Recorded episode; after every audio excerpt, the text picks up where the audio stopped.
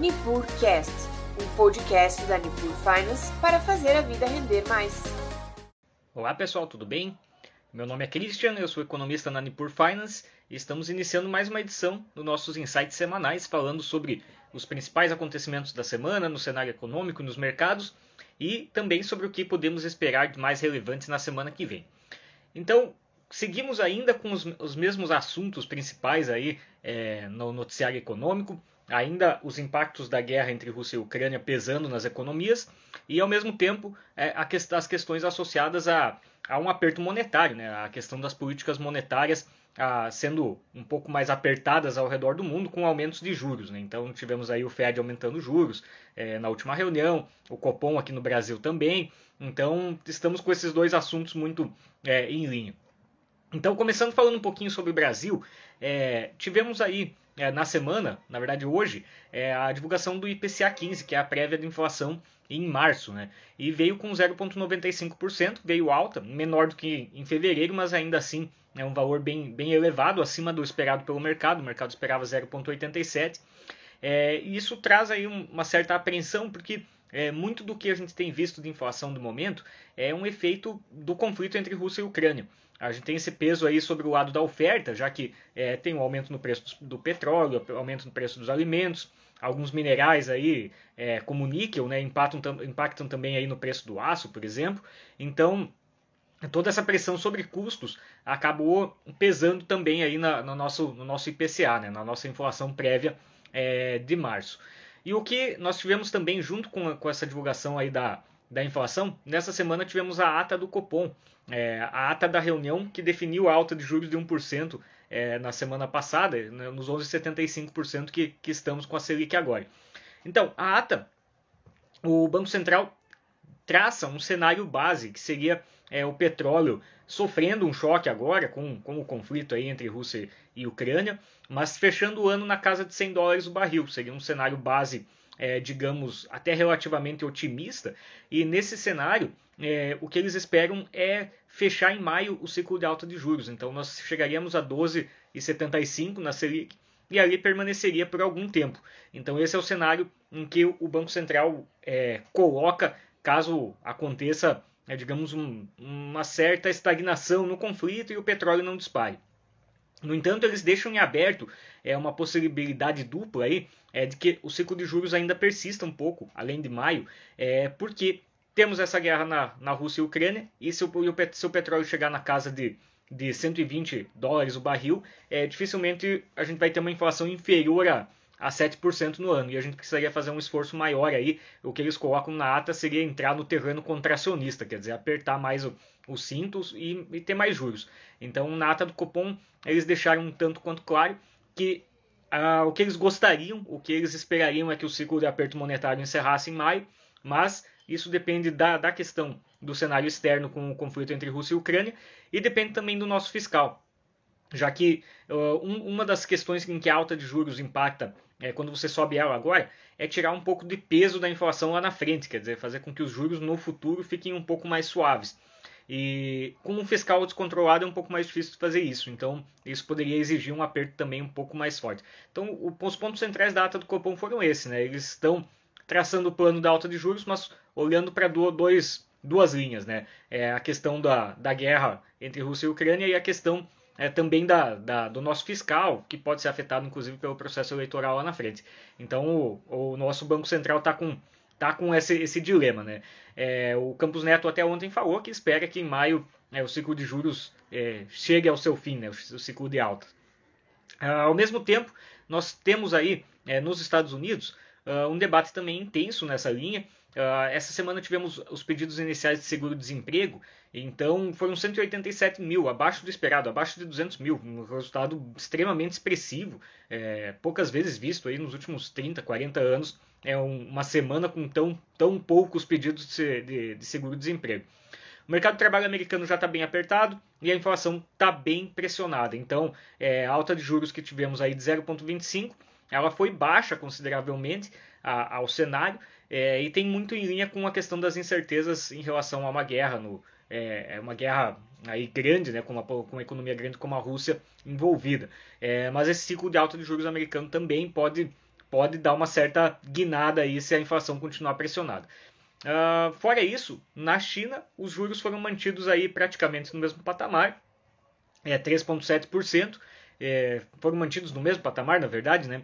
É, os juros na China, a China fazendo um esforço para tentar estimular a economia, tentar fazer um, gerar um crescimento um pouco melhor do que o projetado. Então temos essa assimetria no mundo e, e um ruído bem grande ligado à guerra entre Rússia e Ucrânia. A gente viu mais alguns capítulos essa semana. Foi uma semana que iniciou com o petróleo subindo forte, chegando a 120 dólares o barril, é, com a perspectiva de que os países da zona do euro é, adotassem uma sanção sobre a compra de petróleo russo. Então essa foi a, a expectativa do começo da semana. Então isso pressionou o petróleo para cima. Quer dizer, apesar de todas as sanções que tivemos aí no, no, no mundo, é, a economia russa, a energia continua sendo comprada pelos países da zona do euro. É, o, isso, uma dependência energética muito grande da, da Rússia, eles não abriram mão de continuar comprando é, o gás e o petróleo. Então, com os Estados Unidos na frente pressionando para que houvesse esse fechamento, a, a perspectiva foi de um petróleo muito mais alto, chegou a 120. Só que a cúpula que a OTAN fez aí, em parceria com, com a, os principais países aí do, do planeta, né, as maiores economias do mundo, é, que foi durou até ontem, uh, não se chegou a conclusão nenhuma. A Alemanha, principalmente, foi relativamente taxativa, que não vai parar de comprar o petróleo russo no momento, porque não tem como, não, não quer penalizar tanto a economia. Isso gerou uma certo, um certo alívio, né, uma certa queda no preço aí. Ao mesmo tempo, durante a semana a Rússia é, bloqueou um porto na, no Mar Negro, então o petróleo que sairia do Cazaquistão para o mundo ficou é, travado. Então, alguns eventos aí empurraram o preço do petróleo para cima. Nós chegamos aí na quinta, sexta, é, com uma cara um pouco mais tranquila, né? Quer dizer, é, aparentemente a Europa não vai ceder nesse momento, embora a pressão seja grande pelo lado dos Estados Unidos, inclusive os Estados Unidos oferecendo aí é uma possibilidade de, de fazer um, alguma linha aí de comércio específico com gás para tentar amenizar o problema europeu. Então ainda um dilema aí com relação à energia russa que abastece a Europa.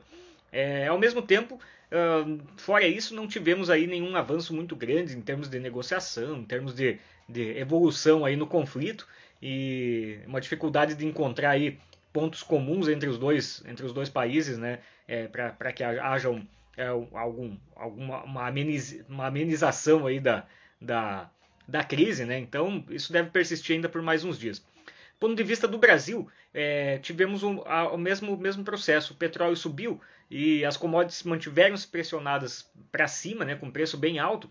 Continuamos recebendo muito dólar de fora. É, o dólar hoje chegou a ficar tá, abaixo de, de 4,80. Então fazia muito tempo que não se via. É, fazia mais, aqui ó, na minha cabeça, fazia pelo menos dois anos que, que não tínhamos um dólar tão barato.